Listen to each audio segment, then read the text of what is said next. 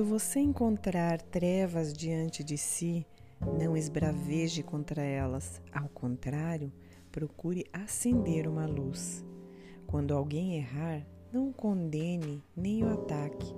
Acenda uma pequenina luz diante desta pessoa com o seu exemplo.